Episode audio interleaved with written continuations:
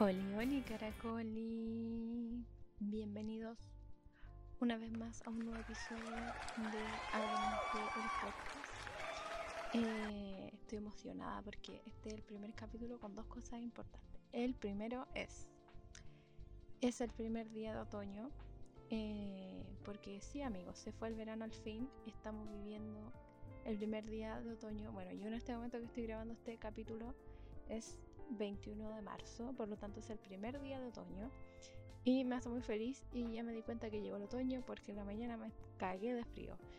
Eh, así que doy por iniciar la temporada de mantitas porque literal no está para quedarse sentado trabajando em, si tú no tienes una mantita en tus piernas. Así que amigues, si tú estás trabajando o todavía tienes la fortuna de tener clases online, por favor, no olvides usar tu mantita en la mañana o en la tarde o a cualquier hora del día, la verdad, porque francamente el frío llegó para quedarse y me hace muy feliz.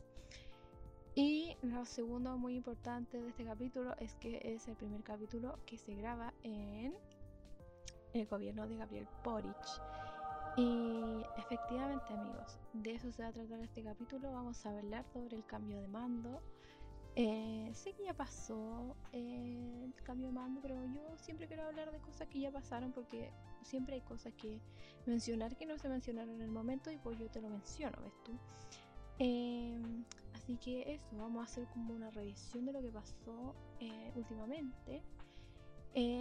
lo último que ocurrió, que nosotros hablamos, fue hace harto y así, pero desde esa vez iba a ocurrir el 8M el cambio de mando y iban a ocurrir una serie de festivales eh, que iban a estar sucediendo dentro de esos días em, en los Santiago, ¿ves tú? Bueno, para comenzar, em, mencioné el 8M, fue un día muy bonito, yo tuve la fortuna de poder em, juntarme con mis compañeros de trabajo en una videollamada para, para estar juntas ese día, para reflexionar y todas esas cosas.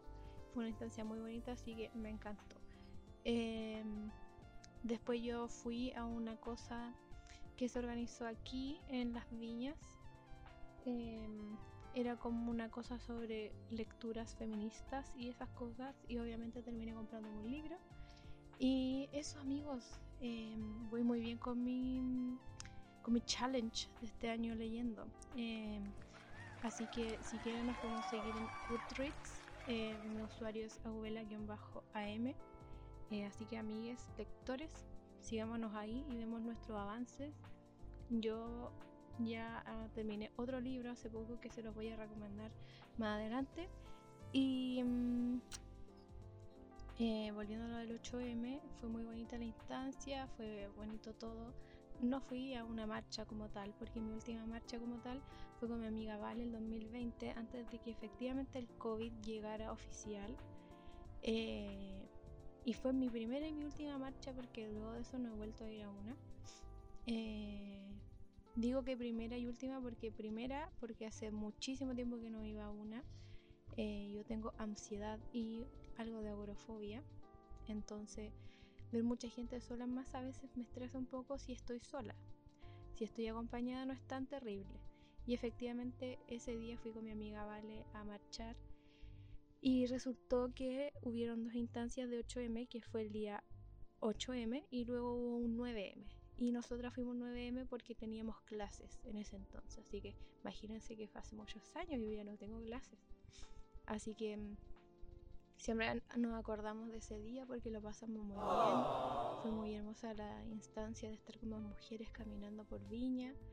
Eh, después de terminar de marchar, como que dijimos, vamos a tomarnos algo y fuimos a tomarnos como un juguito con un quequito en una cafetería y fue como bacán, porque nos quedó como el recuerdo de un día muy bonito. Y es como nuestro día de recordarlo siempre el 8M. Em, ¿Qué más pasó esa semana? Eh, muchos, muchos volvieron a clases. Eso fue lo que mencioné en el capítulo pasado, que habían varios que iban a volver a clases. Y mm, espero que el retorno a clases para los docentes y para alumnos en general haya sido espectacular. Eh, sé que algunos deseaban mucho volver y algunos no tanto, pero de verdad espero que el retorno haya sido bueno. Eh, sé que deben haber cosas que pulir entre medio porque volver a presenciales en modo COVID debe ser terrible. Yo todavía me pregunto cómo es que hacen educación física. Es una wea que todavía no, no, no, puedo lograr imaginarme en mi cabeza. De hecho, el otro día con mi mamá y mi hermana estábamos hablando sobre esto. Y como que decíamos cómo lo hacen con mascarillas y mascarilla, cómo lo hacen para los camarines, cómo lo hacen para, para ¿cómo se llaman? Para foros los camarines, porque obviamente los niños no se van a quedar sucios todo el día. Y, y una gran interrogante, así que amigue docente, si tú estás escuchando este capítulo, ¿me puedes contar por favor cómo funciona esa dinámica? Porque es un enigma para mí. Necesito que se resuelva. Em, ¿Qué más te voy a contar? Eh, la Bel no me acompaña en este capítulo porque son sus últimos días de vacaciones. Eh, y claro, también vuelve la presencialidad. La Bel entró justo el año que entramos a la pandemia, su primer año universitario, por lo tanto, esta va a ser la primera vez que va al lugar físico donde estudia.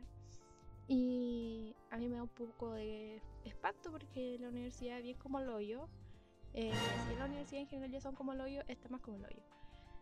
Eh, así que espero que mm, sea buena su entrada a la presencialidad y que el shock de ver a sus compañeros y compañeras y compañeros no sea tan brígido porque igual a uno le da como ansiedad eso de saber cómo son en realidad porque no los viste nunca en todo este tiempo. Y por lo que he visto está entusiasmado. Hoy día tomó ramos eh, como siempre las tomas de ramo en toda la universidad son como el hoyo. Y ella no estuvo exenta de eso, pero finalmente logró tomar su horario y así que me a sin la yo la voy a extrañar mucho, fíjate. Porque claro, como yo trabajo desde mi casa, eh, ella está acá, ¿cachai? Entonces ahora siento que va a haber un vacío en mí y yo le voy a hablar y quizás no te... Entonces eso, eso me duele una poca. Eh, ¿Qué más te puedo contar sobre la vuelta a clases? Em, no sé qué más te puedo contar de la vuelta a clases, solo que me causa curiosidad esto de educación física, esto de que los profes tienen que estar con mascarilla todo el día. Y que más encima la semana que pasó era como la semana cuando uno entra a clases y eh, no sé, pues salís temprano porque sí. Bueno, esto era como lo mismo, pero ahora ¿qué pasaba con las jornadas completas? Porque ¿será realmente necesario? Yo tuve jornada completa, amiguis, cuando iba al liceo y francamente siento que no sirvió de ninguna mierda. Era relleno de horas. Podría haber salido a las 2 de la tarde y haber aprendido lo mismo. Pero bueno, no entiendo por qué se implementó esto de la jornada eh, me, me causa curiosidad también eso. Así que convoco a los amigues docentes, por favor, que me aclaren esta información porque yo necesito saber qué va a ocurrir, qué va a ocurrir con las niñas. Y bueno, los universitarios no es tanto porque uno va si quiere, si no, no va, y si no falta todo el semestre y, y, aparece al final y es como, como, como yo, lo ves tú, pero las niñas de básica, eso, eso me causa mucha curiosidad, gente. Eh, en otras materias, vamos a tomar agua porque hidrátate, amigo es importante que tú te hidrates. Sobre todo ahora que entramos al otoño, porque uno en otoño toma menos agua porque hace más frío, entonces no siente necesidad de tomar agua. Entonces intenta tomar agua igual en invierno, en otoño, en estas fechas más heladas. Es importante hidratarse. Ya, en otras materias le tenemos algo que ocurrió este fin de semana que pasó, que sería el querido Lola Paluz. ¿Qué me decís, Marilu? Eh, ya, ¿qué hablamos sobre la palusa? Yo la verdad es que eh, no siento envidia por no haber ido, la verdad. Pero eh, me causó mucha curiosidad lo lejos que fue este palusa, porque recordar que lo cambiaron de lugar, porque hubo como una votación em, en el sector donde se hacía en Santiago creo que eso es Santiago Centro, no lo sé, no estoy, no estoy segura de eso, pero era donde estaba el Parque O'Higgins. Filo. La cosa es que hicieron una votación popular y lo echaron cagándolo a la palusa para otro lado. Jodiste, Susan. Busca un lugar donde hacer tu show. Y efectivamente encontraron un lugar para hacer show en Cerrillos. Eh, no sé dónde está Cerrillo, amigos. Yo no tengo idea. Como que lo busqué en el Google Maps y no sentí ningún punto de eh, como de decir, como, como, como así, como conocido, como que me diga, mira, está ahí justo, ah, no. Yo sentí que era la chucha. Eh, de hecho, las fotos que subió la gente a sus redes sociales me parecían que era un lugar como un peladero básicamente al final de Santiago. Eso sentía yo. Por más que lo adornaron con cositas, la weá se veía igual de lleno de tierra. De hecho, sentí que era como una explanada baldía. Eso sentí que era. Eh, lo cual supongo que debe haber sido terrible esa weá de que saliera un viento y se levantara polvo y todo eso. Em, pero ¿qué pasó la palusa? A ver, estuvieron artistas, muchos artistas, gente muy variada, porque ahora la temática de Lollapalooza no es la misma que antes. Eh, ya no es un festival de rock como se pensó en un principio, ahora es como más variado ahí de todo lo que tú quieras. ¿Ves tú? Em, entre los artistas más nombrados para mí y los que yo esperaba saber más como qué onda su show y la cosa, era Miley Cyrus, eh, Fighters y Doja Cat. Sé que hubieron más artistas. De hecho, yo eh, trabajo escuchando radio eh, soy una señora, por lo tanto estaba escuchando la 40 principales que era una radio que estaba eh, in situ en el Lollapalooza. Y ahí estuve escuchando un poco las, las personas que fueron. Eh, estaba Trueno. me, yo conocía a Trueno solo como por dos canciones y en todo ese rato que lo transmitieron lo encontré bastante bueno, fíjate, oye. Como que esta señora se culturizó en otras materias. Em, ese día, mismo día, viernes, en la noche iba a estar Foo Fighters. Eh, no tengo muchos comentarios sobre Foo Fighters porque estos sujetos son espectaculares. Eh, recordemos alguna vez que Dave Grohl estuvo haciendo un concierto con la pata quebrada, le importó nada y siguió haciendo el concierto, así que yo no dudo de que este concierto haya estado igual de bueno, porque todos son buenos. Em, ¿Y tú sabías que Foo Fighters hace poco estrenó una película propia? Yo la verdad es que no tenía idea y me enteré escuchando la radio. De que lanzaron una película donde ellos son los protagonistas y como que la temática de la película es em, ellos en una mansión embrujada eh, le pasan vainas y no pueden grabar su disco, ¿cachai? Era así la temática de lo que explicaban en la radio. Yo no la he buscado y tiene un nombre así como medio creepy igual. Así que amigos, si tú quieres ver la película de Foo Fighters, Just Do No sé dónde la puedes ver, pero yo imagino que ya debe estar en alguna plataforma ilegal por ahí, por donde ya tú sabes. Em, ¿Qué más? Miley Cyrus, eh, siento que fue increíble. ¿Tú has visto el GIF o el video de la Lady Gaga diciendo como un montón de cosas positivas y como Talented, brilliant, incredible, amazing, show stopping, spectacular, never the same, totally unique, completely not ever been done before, unafraid to reference or not reference, put it in a blender, shit on it, vomit on it, eat it, give birth to it. Bueno, eso fue el concierto de Miley Cyrus. Eh, estaba preciosa con un traje azul, maquillaje azul. No sé, amigos, siento que de verdad esa mujer volvió como a revivir la adolescencia de muchas personas. Yo no estaba viendo el concierto en vivo, así como por los streaming, pero la gente subía muchas historias a Instagram, así que muy agradecida por eso. Bueno, y eh, se supo por ahí que la Soa Miley recibió una chaqueta preciosa de una niña que le hizo una chaqueta que ayer me salió el TikTok de la niña que le confeccionó una chaqueta a Miley una de jeans como con eh, como brillitos eh, que decían su nombre y la cagó lo hermosa que era la chaqueta y la niña se la pasó como a una guardia que se la tiró al escenario y la Miley se la puso a gente es que yo me imagino que esa niña debe haber explotado en mil emociones en ese momento.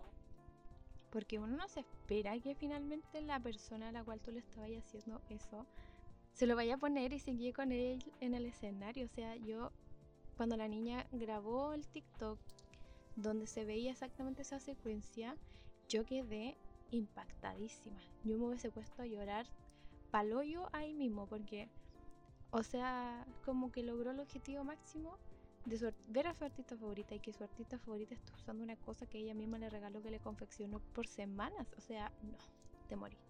Yo lo encontré soñado. Eh, ¿Qué más hizo la tía Miley? Leí por ahí que se mandó a la chucha a Nick Jonas, porque resulta que la Miley cantó canciones como de la adolescencia, de nosotros, de la gente de, los 26 años, ¿ves tú? Eh, supe que cantó Seventeen, que esta canción que se la dedicó a este sujeto Nick Jonas, le dijo que se fuera a la chucha, básicamente lo encontré soñado. Como superadísimo. Eh, cantó una de la película de Hannah Montana, que es una media country que no sé cómo chucha se pronuncia, porque nunca supe cómo decirlo, entonces no me voy a arriesgar a decirlo mal y, que, me, y que se de mí. Eh. Y sé que también cantó Party in USA, que es un icono de la music pop, siento. Eh, yo cuando escuché esta canción la repetí como 4000 veces en mi MP3, que tenía espacio para como 16 canciones, básicamente. Eh, ¿Qué más pasó con Miley? Eh, ah, había fotos de Miley Cyrus con un perrito. No entiendo el contexto real de cómo llegó ese perrito a Miley Cyrus, pero ella estaba fascinada con él. Era un un poodle, si no me equivoco, y el perro estaba muy feliz de estar con Miley. O sea, que no hubiese querido reencarnar en ese perro para estar en los brazos de Miley Cyrus en ese momento? Yo creo que todas las fans fueron a Lola Palusa. Porque de verdad el perrito se veía muy contento y Miley también lo estaba. Eh, eso fue lo que ocurrió con Miley Cyrus. Eh, no sé si pasaron más cosas, gente, porque esto es lo que yo vi, lo que ustedes subieron a las redes sociales. Yo, no, como no fui para allá, no sé. Esto es lo que yo te puedo contar, por lo que me salió, por lo que vi, por lo que investigué una poca. Em, también, como dije, se presentó la Doya Cat, que eso fue ayer, domingo 20 de marzo, que era como el plato fuerte. Eh, supe que es que las Doya Cat están, están estupendas. También es como, es como, es tan excéntrica como las formas que se viste, como baila, como su escenografía, como su puesta en escena. Todo es soñado de la Doja Cat básicamente. Em, yo no me sé tantas canciones, pero me sé las que salen en TikTok. Porque sí. Una vez titos y se lo aprende así porque, porque pasan, pasamos viendo esas cosas, pues ves tú y te salen y tú los ves. Em, supe que el concierto estuvo también muy bueno y que la doya pasó como unos momentos muy graciosos como por ejemplo que se le metió el chor en el trasero y no podía sacárselo y, y lo tenía muy incómoda como todo el rato y se quejaba de eso.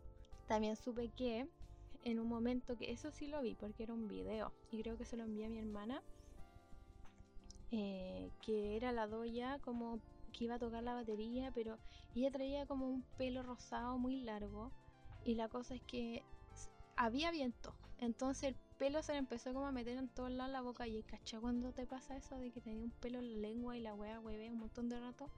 Eso mismo le pasó a la doña ayer y estuvo un montón de rato tratando de sacarse el pelo y no podía. Y fue como uno de los momentos chistosos dentro del concierto.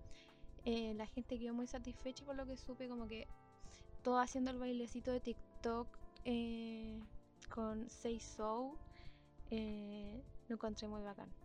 Y, ¿qué más te puedo contar de Lola Palusa? Así como de lo que a mí me llamó la atención.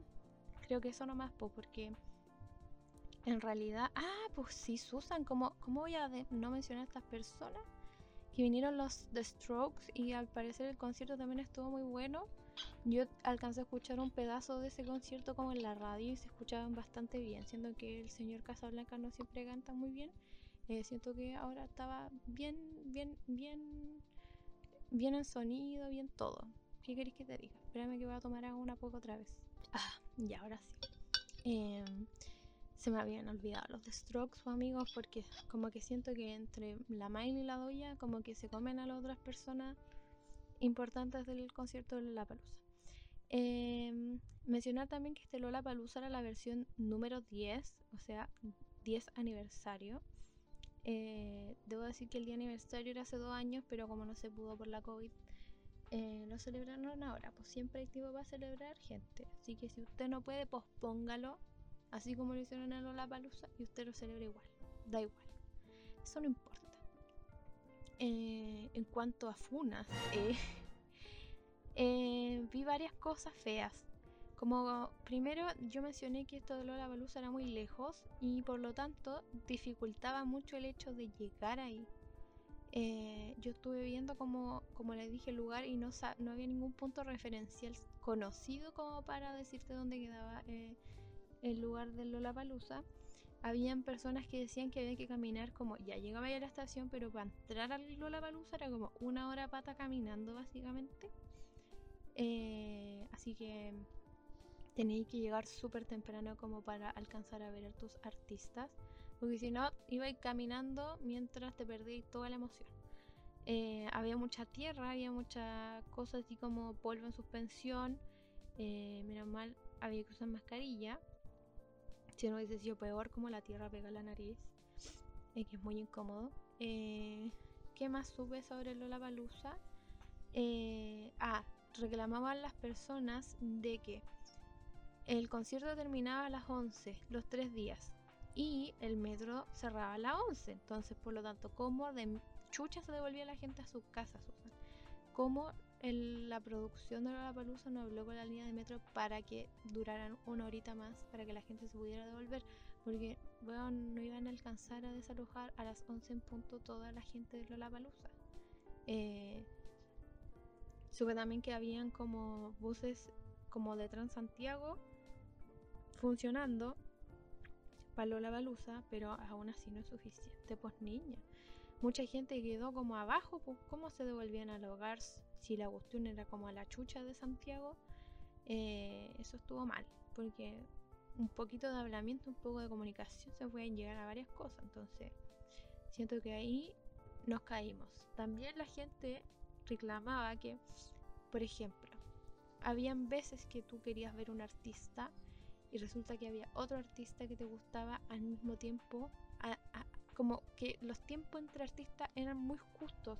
Por ejemplo, supe que eh, estaba la Miley como a las nueve y media, pero en otro, en otro escenario estaba la Javiera Mena al mismo tiempo. Y si te gustaban las dos, como chucharlo así para verlo, era como, bueno, ¿por qué? ¿por qué? ¿Por qué las diferencias de horario eran tan similares? Como, ni siquiera eran diferencias de horario, que chucha estoy diciendo.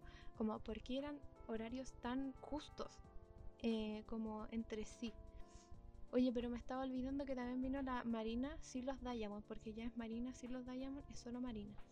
Eh, me acabo de acordar de eso porque ayer vi un TikTok. Sí, gente, soy una persona que ve TikTok, consumo esta red social terrible.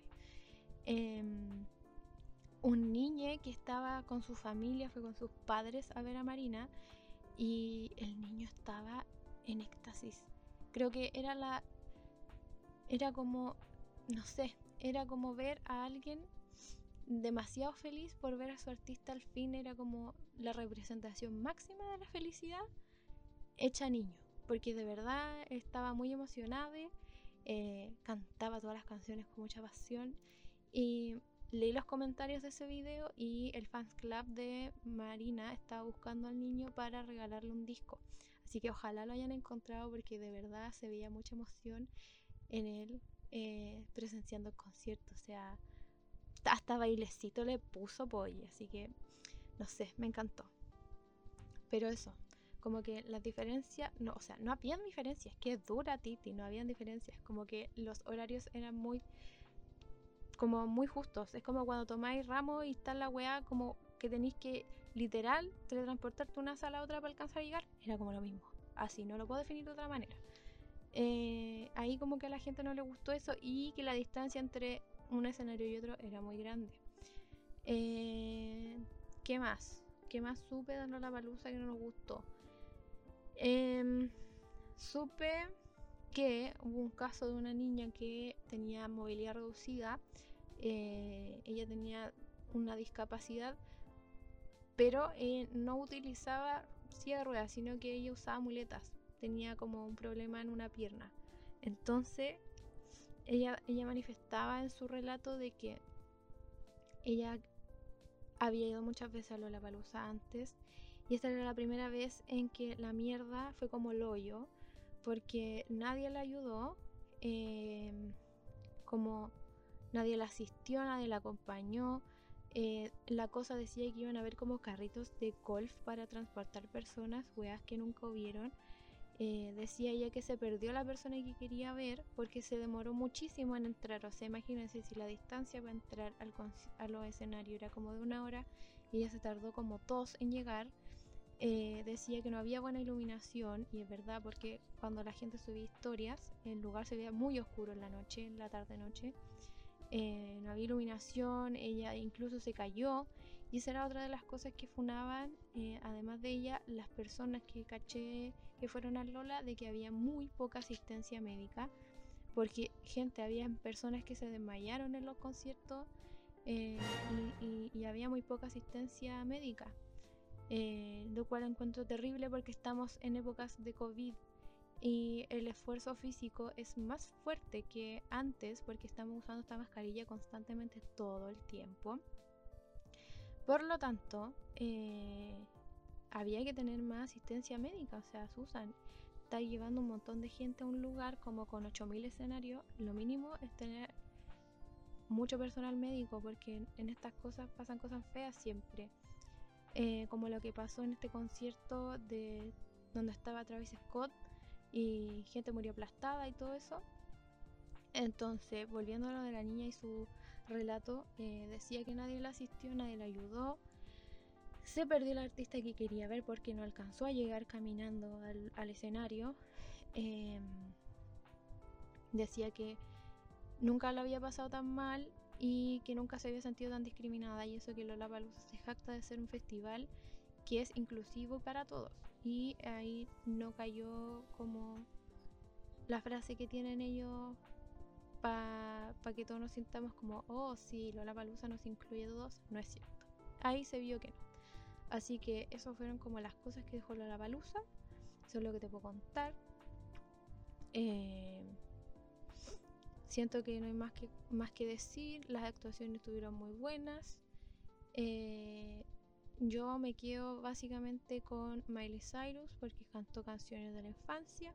Yo me hubiese puesto a llorar ahí mismo si escuchaba Seven Things porque, gente, yo escuchaba esa canción cuando tenía como 12 años y llegaba del colegio, prendía la tele y estaban pasando el video de Seven Things en la tele. O sea, comprenderán la emoción del momento. Así que eso con el palusa apoye. Y ¿qué más te puedo contar? No te puedo contar nada más sobre esto porque creo que no han habido festivales masivos así ahora último. Si estoy mintiendo, decímelo, pero así como masivo de que toda la gente estaba muy emocionada por ir, creo que no. Así que con esto damos por terminar la sección de la contingencia que la acabo de inventar ahora. ¿Qué me decís? Y vamos a pasar a la sección eh, del podcast que se llama Preguntas que se me ocurrieron porque sí. Ya, en esta primera sección del podcast, bueno, no, esta ya no es primera porque inventé una, entonces sería la segunda. Eh, como ya dije en la primera parte de, esta, de este podcast, íbamos a hablar sobre el cambio de mando. Sí, gente, sobre el cambio de mando. ¿Por qué? Porque sentí que fue una cosa que hizo un quiebre importante en la historia de Chile después de mucho tiempo. Y la pregunta que me le ocurrió para esta ocasión se, dice así, dice así. ¿Qué fue lo que más te gustó y lo que menos te gustó del cambio de mando? Y la gente obviamente respondió, así que vamos a leer lo que dijo la gente. Ya, entre las primeras respuestas tenemos la respuesta de mi amiga Flavia Prack, que siempre interactúa con este podcast, así que muy agradecida eh, por su participación. Y me dice que lo que más le gustó fue que se fuera al fin Piraña. Y la verdad es que estábamos todos en ese mood. Eh, recuerdo que incluso habían cuentas regresivas, así como para el año nuevo. de lo que quedaba con este señor como presidente y concuerdo completamente con la Flaya. Eh, tenemos la respuesta también de Nativilla Vicencio y ella solo me contestó corazón, Boric, corazón. Y no hay más, más que decir, porque así estuvimos todos como inloveados de este cambio de mando. También tenemos la respuesta de Martín Peregrín Pimpin y creo quiero hacer un alto acá porque Martín me dijo algo que es verdad y hay que recordarlo gente. Así que voy a proceder a leerlo. Dice, mi respuesta no tiene mucho que ver con la pregunta. Creo que está muy idealizado el Boric y me da miedo que eso nos quite objetividad al evaluarlo. Y sí, gente, Martín tiene mucha razón. Incluso el mismo Gabriel en su Twitter, antes de ser presidente oficialmente, escribió que no había que idealizarlo. Y siento que eso tenemos que hacer, no idealizarlo, porque es la misma cuestión cuando a uno le gusta a alguien y se idealiza con esa persona y, y, después cuando ve la verdadera cara de esa persona se decepciona, se, se, siente mal, se siente dañado, se siente engañado, se siente dolido. Entonces yo siento que Martín tiene mucha razón al decirnos eso, que no lo hagamos porque al final nos puede pasar la cuenta y, y, puede ser como triste, pues imagínate toda la población de Chile dolida porque Boric no hizo algo que nosotros queríamos ver cuando él ni siquiera nos dio esas luces. Es como ilusionarse por porque sí. Así que mucha razón Martín y muchas gracias por tu respuesta. Eh, tenemos la respuesta de M. Fuentes Rubilar, la Mariana, que le mando un saludo también. Eh, a ella, me dice que le gustó todo. Amo a Boric, me encanta que sea tan cercano y chistoso. Y con respecto a esto, es que es verdad, gente. Yo primera vez que veo a un presidente tan cercano con la gente, eh, alguien que le dé igual todo, como de romper las tradiciones, de romper los protocolos, de ir a saludar a las personas eh, de tener que abrazarlos a todos, tocarlos a todos, sacarse todas las selfies del mundo. Eh, a mí eso me encanta.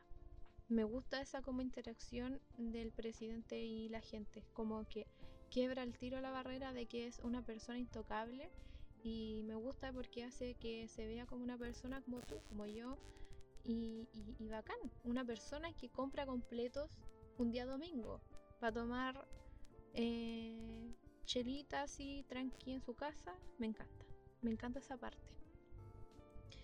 También tenemos la respuesta de un punto mapache y él me dice que lo que más le gusta es el ingreso de gente joven con nueva visión.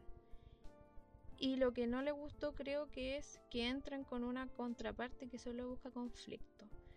Y sí, es verdad. Eh, el Esteban tiene mucha razón. Y concuerdo con esto de ingreso de gente joven con nueva visión. Eh, yo tengo aquí un alcance de gente. Yo les voy a contar. Porque yo tengo sentimiento encontrado con este cambio de mando. Eh, en específico con esta respuesta. Resulta y acontece que yo el 2011 estaba en segundo medio, oficialmente en el liceo. Y comenzó todo este movimiento de las marchas pingüinas eh, por la calidad de la educación, por la gratuidad, por todas estas cosas. Y me acuerdo que ya comenzó y el liceo se fue a toma, nos fuimos a paro, yo estuve sin clases como seis meses.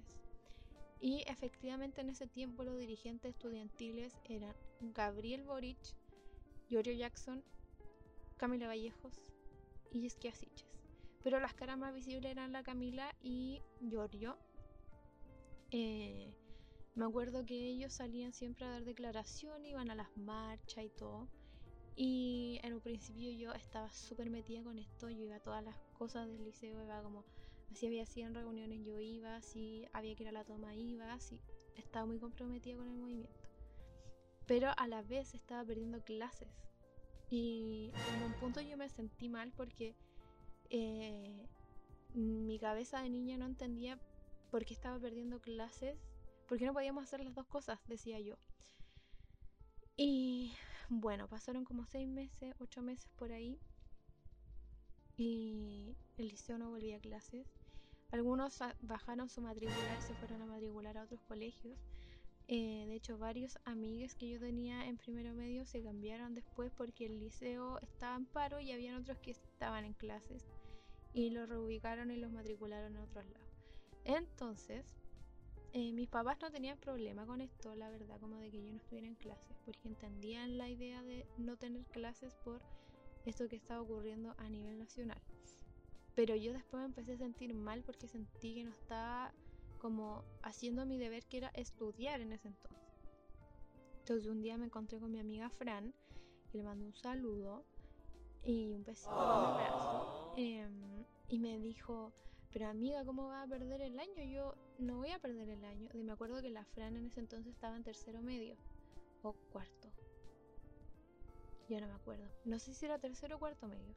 Pero la cosa es que nos llevamos como una diferencia de un año, creo, de curso. Entonces en ese caso iría en tercero. Pero cuando mi amiga Fran escuche esto, ya me va a decir en qué curso iba cuando yo iba en segundo medio porque tengo una confusión en mi mente.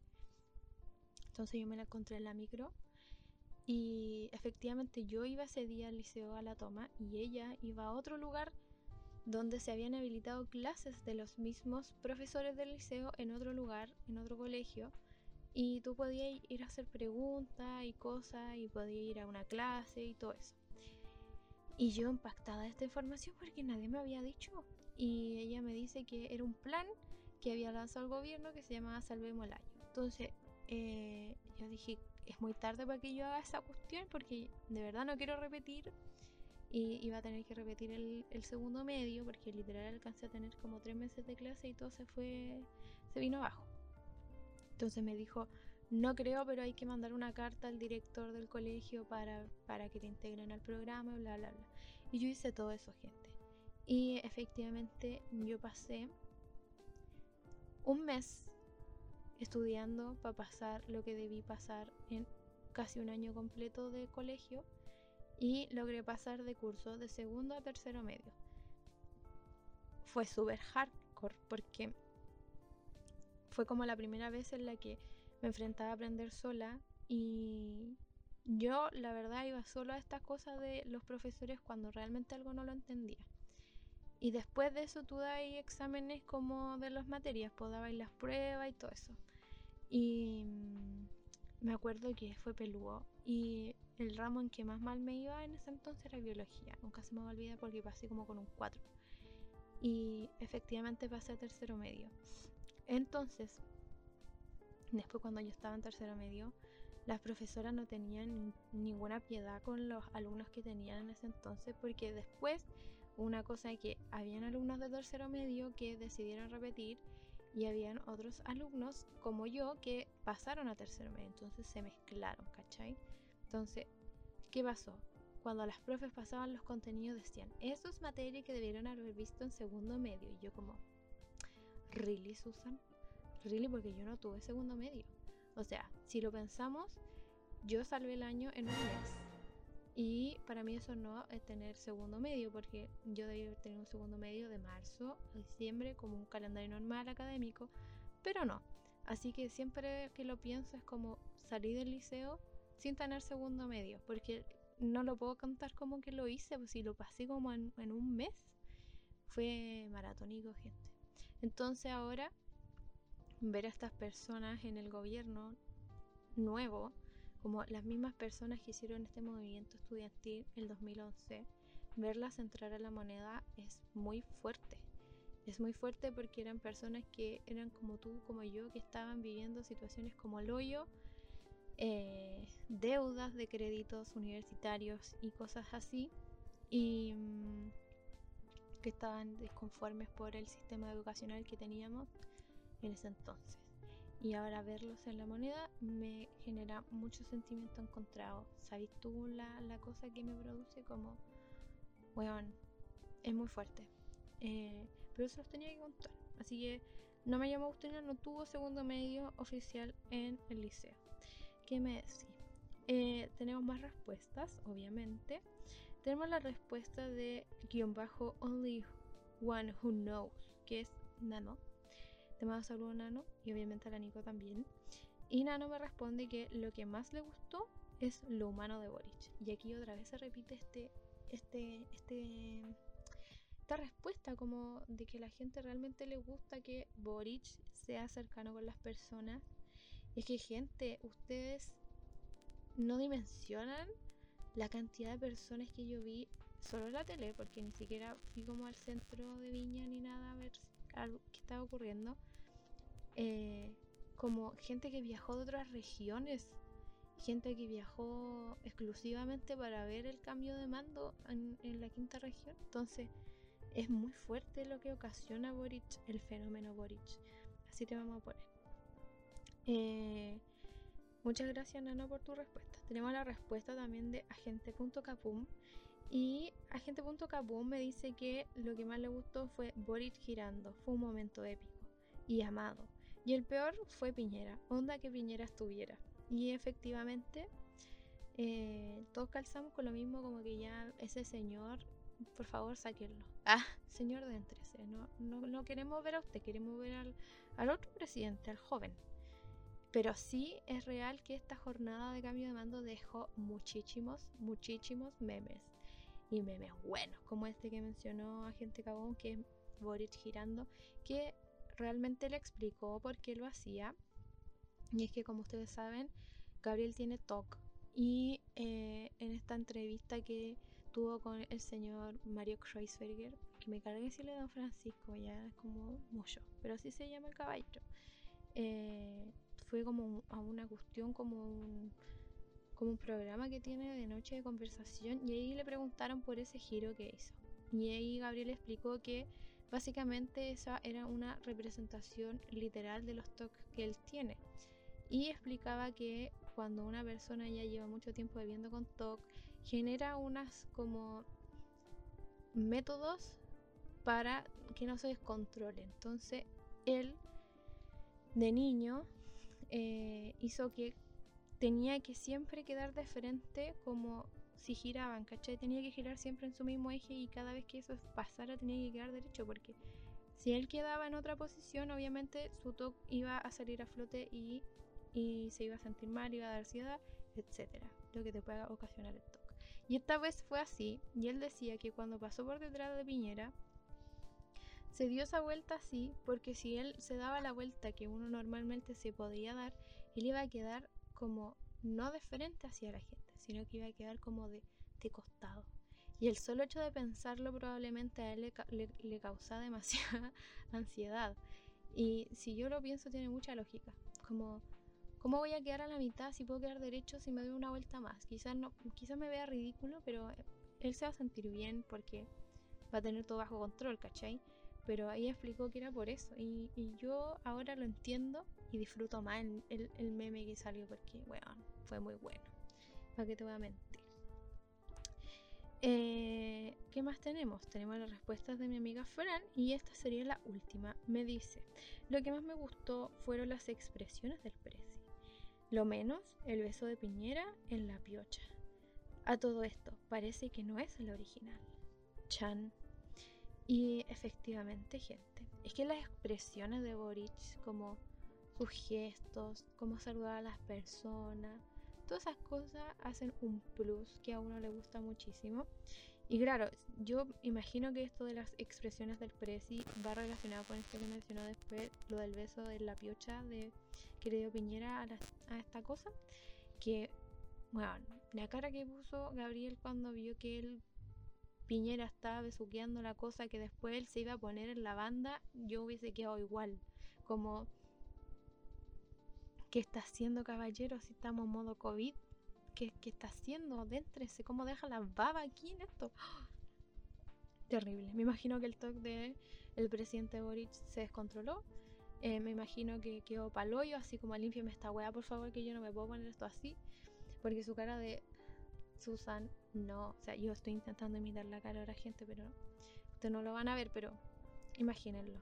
Recuerden la cara del presi en ese momento. Y como dijo la Fran, eh, no es la original. Eh, no quiere decir que esta sea como plástica y que sea china de AliExpress. No, es una réplica de la original. Está hecha exactamente con las mismas cosas que la anterior. Pero como es una réplica, eh, uno le quita como más valor, pero en realidad es exactamente a la primera que hubo, que se supone que se perdió para la cosa esta del de el 73, que dicen que desapareció el señor Pinocho, mm, parece que la, la hizo desaparecer y se mandó a hacer una exactamente igual a esa, con las mismas características, los mismos pesos, lo mismo todo, y se utiliza esa. La original, que está perdida en el mundo, es la que utilizaba el señor Bernardo Higgins.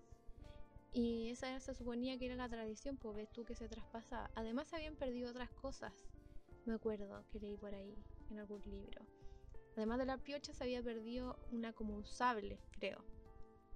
Pero creo que el sable existe todavía. Pero de la piocha tuvieron que mandar a hacerla de nuevo porque efectivamente de la otra no se sabe nadie. Eh, así que eso con las respuestas que me dieron ustedes. Eh, estoy muy agradecida por sus interacciones. Me encanta saber lo que piensan, me encanta saber cómo se sintieron, me encanta que contesten. Eh, siempre estoy muy agradecida por eso, por su apañe. Em, porque esto uno lo hace para divertirse. así que eso, po así como lo hace Residente. Ah, ¿cacharon ese chisme de Residente con J Balvin? Que hizo como una tiradera de Bizarrap muy buena. Yo la escuché entera y gente. Ese señor tiene una gracia para rimar todo que yo de verdad no lo entiendo. Es como, wow, de verdad no lo puedo creer. Y J Balvin nunca respondió, obviamente.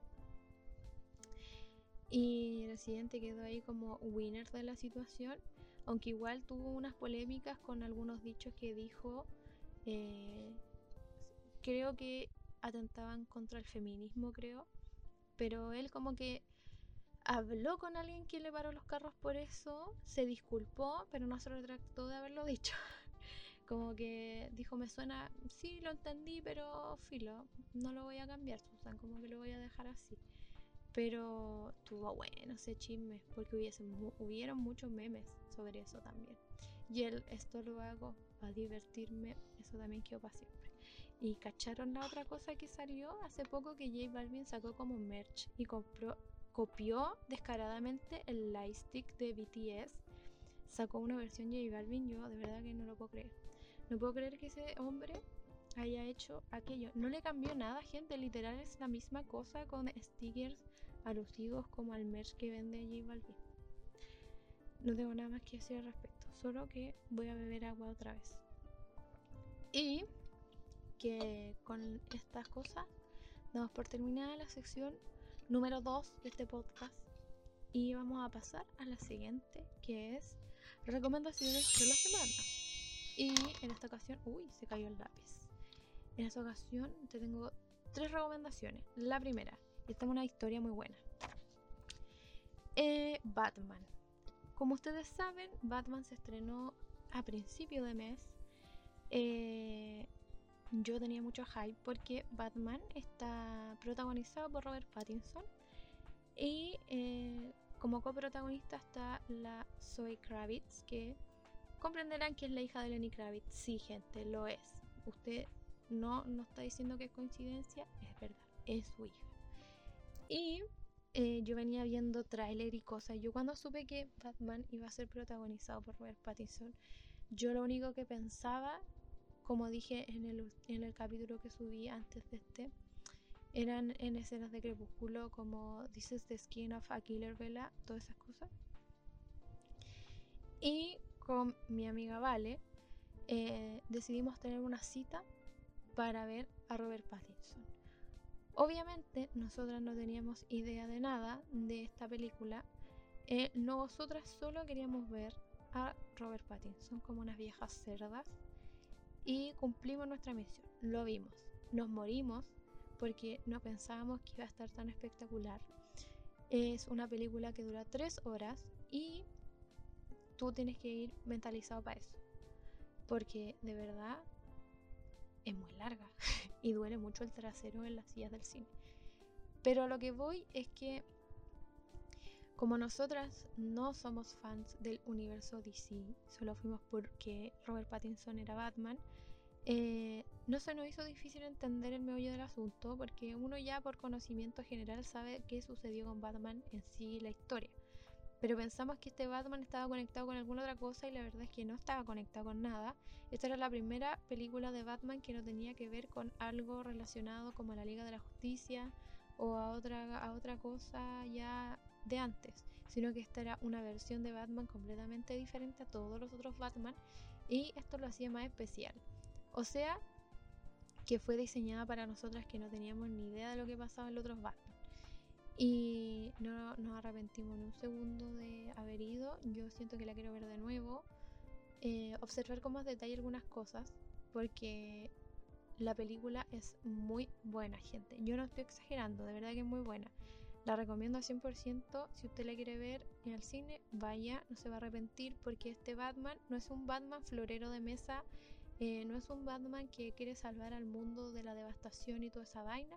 No, este es un Batman en plan Sherlock Holmes. Eh, este Batman busca pistas, investiga.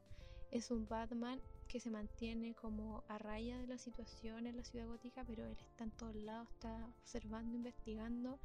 Es un tipo de Batman distinto al otro y eso le da más plus a la película. Eh, ¿Qué más te puedo contar de la película? Que, eh, no sé, para mí fue muy bacán hasta la música que le pusieron. Eh, siento que los actores que eligieron para el caso están muy bien hechos. Y me enteré por ahí que supuestamente esta película la van a subir a HBO Max. Así que si usted quiere puede ir al cine o puede esperar un poco más hasta que la suban a esa plataforma si es que usted tiene su opción. Eh, HBO Max. Pero también supe que ya habían streaming de estos ilegales de los que ya tú sabes que ya la tenían, así que amigos, no, no esperen más, ve a verla, prepárate una cuestión de comida, su cocaví, su ponte tú, y usted se sienta ahí tres horas disfrutarlo, porque yo la verdad la quiero ver de nuevo, sobre todo algunas escenas. No te voy a contar detalles de la escena porque eso sería spoiler y yo tengo mi respeto con la gente que no desea los spoilers, pero hago la invitación para que tú la vayas a ver. Y eh, en, otra, en otras cosas de películas y cosas, hace muy poco eh, se estrenó también por Disney Plus. Y no sé si esto salió en el cine, pero parece que sí. Que fue Turning Red, que es una película de Disney, como ya mencioné, sobre una panda rojo preciosa. Que le pasan unos sucesos y... Eh, que yo no tengo palabras, gente, porque he estado toda la semana con el soundtrack de esta película en mi cabeza. Eh, en la película sale una boy band que es muy buena. Es como escuchar eh, New Kids on the Block para los más viejitos. Es como escuchar NSYNC y Backstreet Boys para los actuales. Es como escuchar One Direction. Es como escuchar eh, ¿cómo se llaman estos? Super Junior, es como los BTS, como una vaina así, todo junto en, un, en, un, en unas personas animadas. Eh, la música es muy pegajosa, así que les recomiendo mucho ver la película porque es muy entretenida. Los personajes son muy buenos, eh, la historia es muy buena también. Eh, me gustó en esta ocasión, estas son palabras de la Bell, que ya Pixar está haciendo personajes diferentes, no se está quedando encasillada en lo que era antes, donde todos los personajes se parecían entre todos, solo cambiaban algunos rasgos, aquí no. Aquí tú ves diferencia, aquí tú ves variedad de personajes. Aquí sí hubo diseño de personajes con mucha dedicación y agradecida por eso. Eh, no sé, a mí me gustaron los colores, la paleta, la textura, los guiños a otras películas que también aparecían en esta. Eh, yo no soy muy fan de Disney, gente. No me juzguen. Mi mamá no me crió para ser una niña Disney en ese aspecto como de películas. Pero me vi la obligación de ver Turning Red porque me salió mucha publicidad y tengo una hermana que está estudiando animación, así que comprenderán que tuve que verla con ella después. Yo la vi sola y después la vi con ella.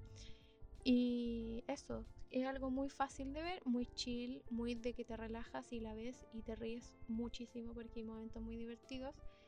Y eso con las películas. Ahora, en plan de lectura, eh, tengo una recomendación. Eh, estuve todo este mes muy obsesionada con leer un libro que eh, vi que era como la novedad de este mes y lo busqué por cielo, mar y tierra hasta que lo encontré y me lo compré y me lo devoré. El libro se llama Soy una tonta por quererte y es de Camila Sosa Villada. Eh, es una escritora argentina transgénero y las historias que están escritas en este libro son todas diferentes. Yo en un principio pensé que era una historia completa de, lo que se trataba el título, pero no. La temática del, libro en sí habla sobre, eh, sobre los travestis, pero en cada historia que hay pasan cosas diferentes con los travestis, en distintas formas, en distintas situaciones, en distintas épocas, en distintos universos, en distintos mundos, etc. Eh, yo la verdad, hasta el libro me hizo llorar en un, en un capítulo, así mal, porque de verdad lo encontré muy bueno. Es lectura contemporánea y no sé gente, no, no les puedo no les puedo decir otra cosa de que si tienen ganas de leer algo nuevo, si tú eres una persona lectora y no sabes qué leer, te recomiendo mucho este libro. Yo lo compré en la librería Antártica, me salió como 15 lucas. Eh, en Busca Libre estaba como al mismo precio y de verdad no se van a arrepentir. Y ahora yo, como les dije, tengo esta cuenta de Goodreads donde voy poniendo los libros que voy leyendo y había visto que habían personas que lo habían puntuado de manera excepcional como un libro muy bueno, entonces yo con más razón lo quería leer y efectivamente había un comentario que decía, si te gustó este libro tienes que haber leído Las Malas, ¿qué estás esperando? Así que mi próxima lectura probablemente sea ese libro de la misma escritora. Eh, y eso pues gente, eso les puedo contar. Voy al día con mi challenge. Eh, voy a comenzar mi libro 6 que es de Patti Smith, que es una cantante y escritora. Ya había leído un libro antes que les conté y se lo recomendé que se llama Devoción. Y ahora voy a leer otro que se llama Éramos unos niños. Así que ahí lo voy a estar contando qué tal y si se los recomiendo o no. Así que eso. ¿Qué más les puedo recomendar? Ah, sí, les voy a recomendar una app que descubrí hace poco con mi hermana que se llama Letterbox con D al final, como Boxent, como que no puedo decirlo bien. Pero esta cosa es como una app donde tú punteas películas y también pones las que ya viste. Y puedes ver las valoraciones, puedes ver si son buenas, eh, qué opinan las personas, toda esa vaina. Y lo recomiendo por si tú eres una persona de estas que le gusta el cine cinéfilas. Y, no sé cómo sería lo de las series, se, seriéfila, seriéfile, no sé, estoy inventando. Pero si a ti te gustan estas cosas cinematográficas, em, por favor descárgala y ahí pones tu puntuación y toda tu vaina, todo lo que tú quieras decir. Algo más que iba a decir era que el 25 de este mes, 25 de marzo, cuando yo suba este capítulo probablemente lo alcancen a, ver. El 25 de marzo en el TVN van a mostrar el cortometraje Bestia. Eh, para que lo vean, es un cortometraje que está nominado a los Oscars. Al Oscar o al Oscar, ¿cómo se dice? Bueno, tú me entendiste. Em, para que lo vean, yo lo vi porque el fin de semana la Cineteca Nacional lo liberó por 48 horas para verlo free desde la casita. Dura 16 minutos y es muy bueno el cortometraje. A mí me gusta mucho la historia de Chile en plan dictadura y todo lo que implica eso y el antes y el después. Y este corto está basado en la historia de Ingrid Olderock, que era un agente de la DINA. Eh, así que amigos, los invito a que el 25 de marzo a, a las 10 y media de la noche prendan su televisor y vean el cortometraje. Obviamente no van a dar los 16 minutos al tiro, yo creo que van a ser como un especial para ir comentándolo, pero para que lo vean y sepan de qué se trata el cortometraje que va a estar representando a Chile en los Oscars. Y con eso cierro las recomendaciones de este capítulo y vamos a pasar al tema central de este episodio que es el cambio de mando. Ya.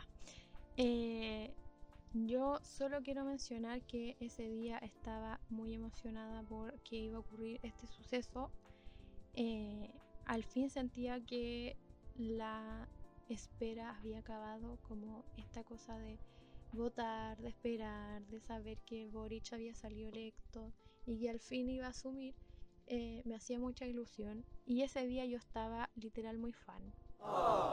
Estaba como quien ve a su a su boy band favorita por primera vez. Así estaba yo. Y seguí la cobertura de esta cosa todo el día. Pero en un principio yo empecé a verlo en la tele abierta y me cargó porque estas personas tenían comentarios horrendos. O sea, no en, como que se veía feo o fea, no, sino que me refiero como comentarios que estaban de más, como por ejemplo las muchas veces que repitieron que Boric no usaba corbata, que él no estaba usando la corbata, que qué había pasado con la corbata que le había regalado Mario Kreuzberger y por qué no se la puso, que por qué va sin corbata, que la wea, que la tradición, que no sé cuánto, que los conservadores a mí me tenían harta. Porque decía, la corbata es un accesorio, gente. Y me encanta que Gabriel esté quebrando ese paradigma de la tradición de utilizar corbata. Eh, me gusta que esto sea como el gobierno sin corbata, me gusta pensarlo así.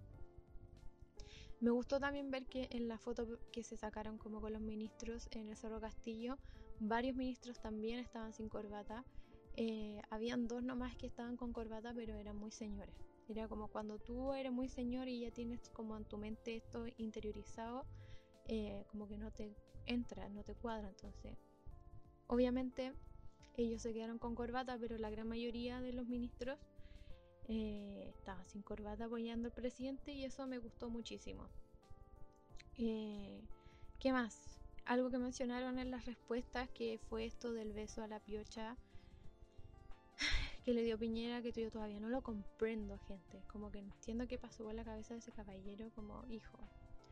Literal, llevamos dos años de pandemia y tú, tú, tú sales con esto. ¿Qué, qué, qué estás haciendo? Como, ay señor, no esperamos nada de ti y aún así nos decepcionas. Em, me impresionó la cantidad de invitados que tenía Boric para este cambio de mando. Incluso vinieron los vinieron en representación de España el príncipe Felipe y la princesa Leticia, que eran como lo más cercano a, lo, a, la, a la realeza. Em, porque para mí hubiese venido, no sé, por eh, Harry y Meghan, ¿cachai? Pero no, vinieron ellos. También eh, no estuvieron exentos de fotos y cosas porque destacaba muchísimo. Me gustó igual que esta vez eh, existiera una, una mujer como en los protocolos. Eh, no recuerdo su nombre, estoy hablando solo de lo que recuerdo de ese día y las cosas que me llamaron la atención. era mujer, más encima era de la isla de Pascua y su atuendo era hermoso porque ella estaba literal representando mucho a su isla. Tenía un tocado eh, de allá, tenía como un maquillaje, unas pinturas así alusivas a eso. Em, y ella era la encargada de todos los protocolos y todo lo que sucedía con lo que tenía que hacer Gabriel ese día. Y mm, un momento cuando ella como que se acabó el cambio de mando y, salieron todos. Eh, tenían que recibir a los invitados en el Cerro Castillo, que eran como 42 personas que, traían, que venían, y ya tenía que pasearse gente de la entrada del, castillo, como del lugar, a la puerta para recibir a la persona, entrarla, decirles cómo usted se sienta allá, camine para allá. Increíble la labor de esa mujer. Yo quedé impactada porque literal se la caminó toda, toda. Así que me encantó que tuviera alguien así, Gabriel. No lo había visto antes eh, en ningún otro cambio de mando y me gustó mucho eso. eh, hablemos de la salida de Gabriel dentro de después de esto de que recibió ya la banda presidencial. Eh, me encantó todo. lo que vino después de eso fue como bacán porque... Ay, chucha que le pegó la botella. Em, fue bacán porque primero decir que el auto presidencial lo estaba conduciendo una mujer nombrada por el mismo Gabriel. Cosa que no había pasado antes porque siempre había sido conducido por un hombre. Eh, yo la verdad es que ustedes me van a decir que exagerada, pero cuando vi que Gabriel Boris se subió al auto, mi mente solo tuvo un recuerdo y es la, la misma foto que le sacaron a Salvador Allende en, el auto después de haber recibido el mando y cómo saludar a las personas. Y mi mente no dejaba de pensar en eso como de hacer un, como un crossover de, situaciones eh, porque esa era como la misma vibes que daba. Y fue brígido eh, la cantidad de personas que fueron a ver a verlo cómo estaba de llena la calle Pedromón y la avenida Argentina en Palpo fue brígida. Como como que después yo estaba viendo la cobertura de esto por el canal de YouTube que se habilitó para el cambio de mando, que era como un canal del mismo Gabriel. Y ahí no hablaba nadie, pues ahí solo veía y era bacán porque así te ahorraba los comentarios de los periodistas que eran como, Susan, cállate, por favor. Y cuando salió como del Congreso en el auto y todo y saludó a las personas, yo en un momento estaba con mi hermana viéndolo y me dijo, oye, ¿cachaste? Como que de repente se juntó mucha gente y yo dije, ¿cómo así? Y me dijo, mira, si hay mucha gente como en un lado y están los pacos y no entiendo.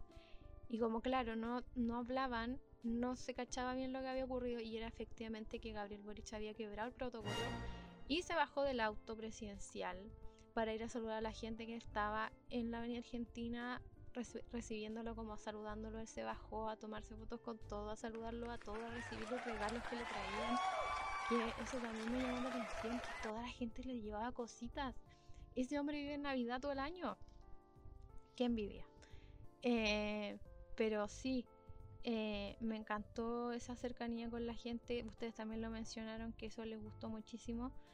Em, otra de las cosas que debo mencionar, porque yo soy una señora que le gustan los automóviles, y esta vez no estuvimos exentos de bellezas automovilísticas.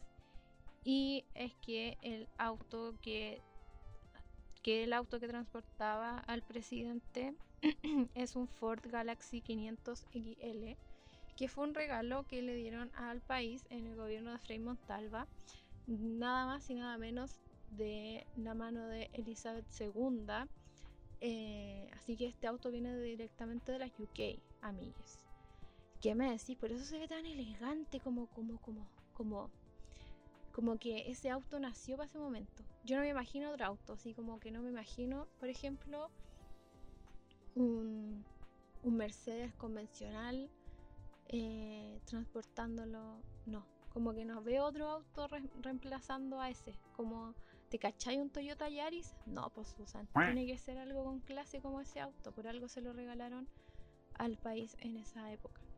Eh, no sé, yo la verdad es que entre el auto, entre Gabriel, yo no podía más de emoción. Y a mí me gusta mucho el auto y este auto era de esos autos que uno vería nueve mil veces porque es muy hermoso, tiene detalles preciosos, además que el auto estaba lustradísimo, estaba más brillante que nuestro futuro y no sé, me encantó. Y además que solo lo sacan para estas ocasiones, pues el resto del año está escondido, a menos que haya otra ceremonia así grande e importante. Pero me encantó esto de que lo haya conducido una mujer. Me encantó también ver fotografías del mismo auto con Gabriel y Isquia adentro y las comparativas de fotos que hacían, porque vi una publicación donde comparaban una foto donde salía Gabriel y Isquia en estos tiempos de movilización en el 2011 y después ellos mismos sobre este auto como Gabriel presidente y ella como, como ministra eh, Paloyo. Como que Brígido, eso como sentimientos encontrados de nuevo, oh, gente, ¿qué más les puedo decir? Eh, ¿Qué más les puedo contar sobre las ropas? Eh, siento que este cambio de mando no estuvo exento de moda, o sea, obviamente cada ministro se preocupó de entregar un mensaje con su outfit. Y me encantó que casi la gran mayoría de las mujeres que eh, completan este gabinete eh, llevaban cosas alusivas al feminismo, como representando eso. Eh, atuendos morados en distintos tonos, me gustó muchísimo eso. Me gustó Caleta ver que llevaban también cosas como guiños hacia, por ejemplo, el aborto libre. Había una ministra que tenía un pañuelo eh, en su chaqueta morada, que además resaltaba mucho y se veía bacán. Eh, había otra ministra que andaba con la pañoleta en la muñeca, como muy consciente de la situación de, de esa consigna. Eh, esas cosas como esos guiños bonitos que le dieron a, a, su ropa me gustó muchísimo. También no hay que dejar de lado hablar de la pareja de Gabriel que es Irina. Eh, yo no sé si me gusta más Irina o Gabriel, estoy confundida. Ahí sí que no sé, porque de verdad Irina es preciosa. El traje que andaba trayendo también. Y ella eligió un color verde. Eh, como el mensaje que quería entregar ella como de utilizar diseño, diseño chileno eh, y además que ella está como encargada de las cosas medioambientales como que su vaina va por ahí entonces también lo representaba con su ropa de reutilizar de reciclar de ese tipo de cosas como muy comprometida con el medio ambiente me encantó además que el traje que utilizó me gustó porque no usó falda usó pantalón y un pantalón precioso que descubría sus tobillos. Y me gustó porque era un traje clásico que podría usar un hombre porque era pantalón, eh, vestón o smoking o como tú quieras decirle. Y ella tenía un gilet abajo. Entonces ese outfit se pensó completamente para que ella después lo volviera a utilizar, ya sea junto o por separado, gente yo la verdad que veo mucho sentido de la moda en este, este gabinete. Hasta Gabriel tenía incluso eh, ropa de diseñador chileno eh, y le quedaban muy bien sus trajes.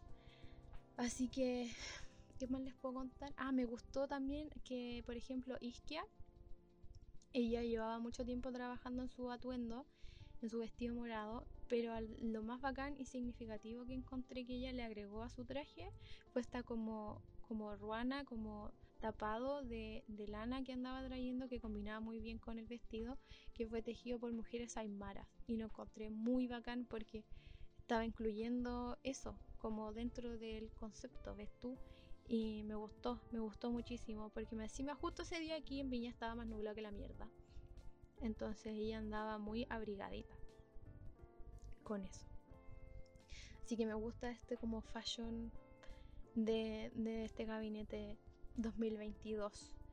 Eh, ¿Qué más te puedo contar? Eh, no sé qué más te puedo contar porque creo que te conté todo lo que, quería decir sobre el, cambio de mando. Ah, sí, te voy a contar algo muy humillante que me ocurrió viendo esta cosa. Resulta que, como ya, yo estaba viendo esta, siguiendo este cambio mando por YouTube eh, vi que se estaban subiendo como al helicóptero. Y anteriormente, cuando Piñera venía a Viña, yo veía el helicóptero del siempre pasar. Porque mi casa queda como al frente del Cerro Castillo. En el cerro, obviamente, no estoy diciendo que yo vivo en el Cerro Castillo, pues no, pues niña, vivo en la Pobla, pero se ve el Cerro Castillo desde mi Pobla. Y la cuestión es que yo decía, oh, va a salir el presidente, va a salir el presidente, hay que ir a verlo, hay que ir a verlo. Ya, pues entonces yo estaba esperando ahí que la cuestión del helicóptero subiera y todo, y luego que yo lo vi, corrí por mi vida.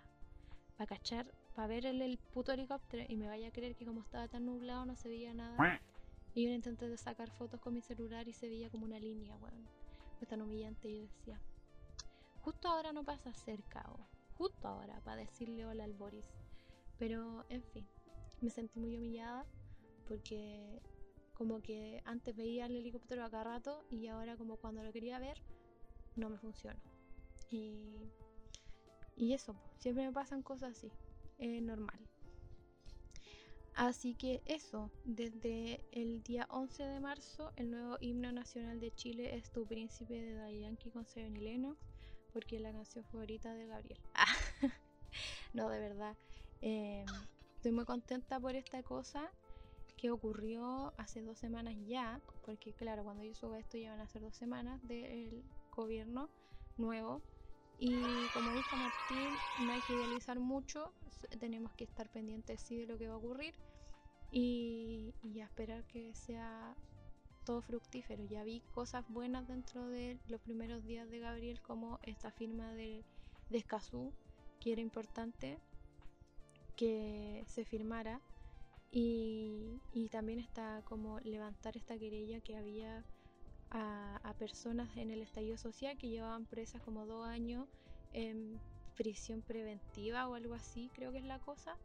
Y, todavía no había ningún juicio, no había nada y estaban presos ahí sin, sin ninguna sin ningún avance. Entonces me encanta que esto ya esté avanzando de poco, son cuatro años, eh, así que vamos a ver qué sucede. Así que eso amigos, con este capítulo de, de hoy, eh, espero que su semana en, esta, en esto que llevamos vaya bien, ya que a poco para el fin de semana. Así que espero que se siga cuidando de la COVID. No olvide usar mascarilla, no olvide lavarse las manitos, no olvide mantener distancia social, no olvide hidratarse. Mucho, mucho ánimo para los que volvieron a clase, sobre todo a los profes que tienen que volver a funcionar como relojito para tener todo al día. Eh, así que eso, cuídense mucho, nos escuchamos pronto. Eh, voy a intentar que sea pronto, si no ustedes me van a esperar porque yo los TKM mucho y ustedes a mí. Así que cuando yo pueda subir, subiré capítulo. Y nos estamos escuchando en otra ocasión. Así que eso. Chai.